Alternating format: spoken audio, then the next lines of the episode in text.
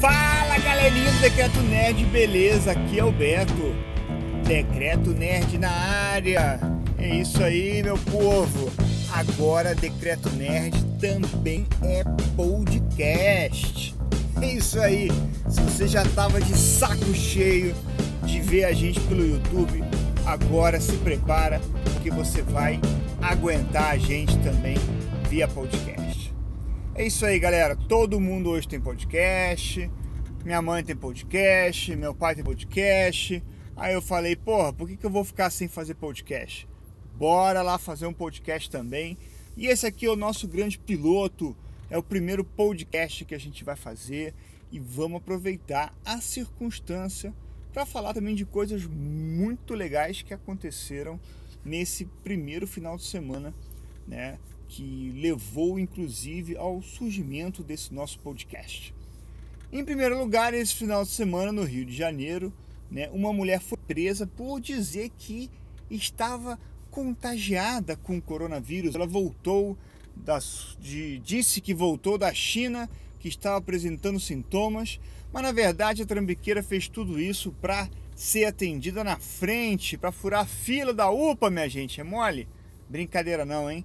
E justamente nesse final de semana, onde essa mulher foi presa, coincidiu que o filme coreano Parasita não só levou o Oscar de melhor filme estrangeiro, como também levou o Oscar de melhor filme. Galera, Parasita, isso aí, coronavírus pra galera através do cinema. Como assim, minha gente? Porra, muito legal. Eu realmente assim fico muito muito contente, muito impressionado que um filme não hollywoodiano tenha conseguido é, chamar a atenção do público, né, de Hollywood e realmente tenha levado aí o Oscar. Se você assina Netflix, você vê que tem vários conteúdos já bem interessantes também feito aí pelos coreanos, né?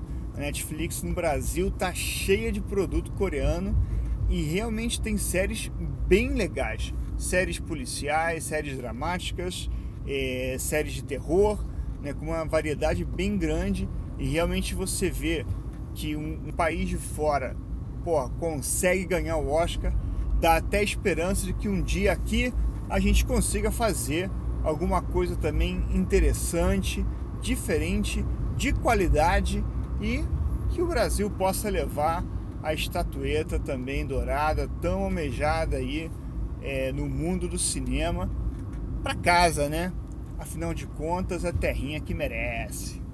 É isso aí. E falando também de Oscar, só para completar esse final de semana, final de semana de estreia de Arlequina nos cinemas. O Palhaço do Crime, o Coringa, levou também o Oscar de melhor ator. Caramba, realmente quem assistiu o Coringa pode não ter gostado do filme. Eu não falo de nerd, né, cara? Porque, pô, nerd que não tenha gostado do filme do Coringa, realmente não sei que tipo de nerd é esse.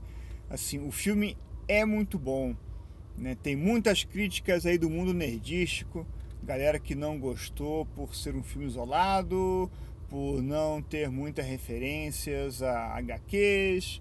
É, que mais que eu escutei? Ah, esse Coringa não vai conseguir se interligar com ninguém no universo da DC no cinema, o que na verdade eu acho que a DC tá pouco se lixando, mas a questão é que um filme foi muito bem feito, mostra realmente o drama, a frustração de um cara que levou ele à loucura, né? Souberam aproveitar bem o nome do Coringa para poder fazer essa loucura e não é à toa que Joaquim Fênix o cara levou o Oscar, porque a atuação dele foi sensacional, sensacional, uma transformação corporal que o cara fez, sei lá quantos quilos o cara emagreceu para poder virar ali o, o, o Coringa no cinema. Pô, realmente foi uma coisa assim impressionante, cara. E você sente realmente o drama né, do personagem, você vê ali a, a tristeza do Coringa, a frustração, a loucura dele, fica toda ali muito bem transmitida por Joaquim Fênix, grande ator aí, levou o Oscar para casa, muito bem merecido. Das demais nomeações, acho que a única que vale a pena mencionar é a do Brad Pitt, né? Pô, conseguiu levar uma aí de ator coadjuvante, muito bacana, muito bacana pro Brad Pitt. Eu acho que, pô, o cara merece ter uma estatueta em casa também. Então, pô, show de bola que ele tenha levado esse prêmio. E outra coisa que eu deixo aqui, que vale muito a pena a observação, é o seguinte: primeiro, o filme que levou o Oscar de melhor atriz coadjuvante foi História de um Casamento da Netflix, galera. Ou seja, temos agora um filme da Netflix que levou o Oscar. Ah, mas é produção gringa. Ok, beleza, é produção gringa, mas não é filme para cinema. É um filme feito para um canal de distribuição exclusivo.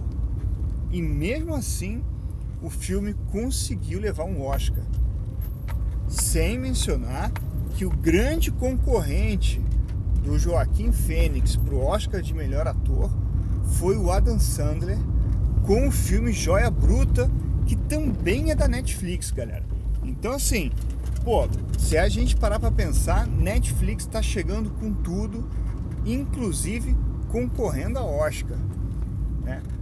Como são feitas as produções da Netflix, etc. Da onde vem grana para isso? Eu realmente não sei tenho que aprender melhor aí como funciona esse universo do streaming, mas eu acho muito interessante e acho que teve muita quebra de paradigma nesse ano de 2020 no Oscar.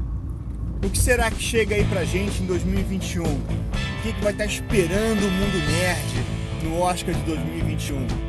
Vocês têm expectativa, galera? Eu também tenho, tenho muita expectativa. E é isso aí. Fica então o nosso primeiro podcast. Escuta, curta, compartilhe e a gente volta a se falar na próxima semana, galera. É isso aí. Valeu. Fui.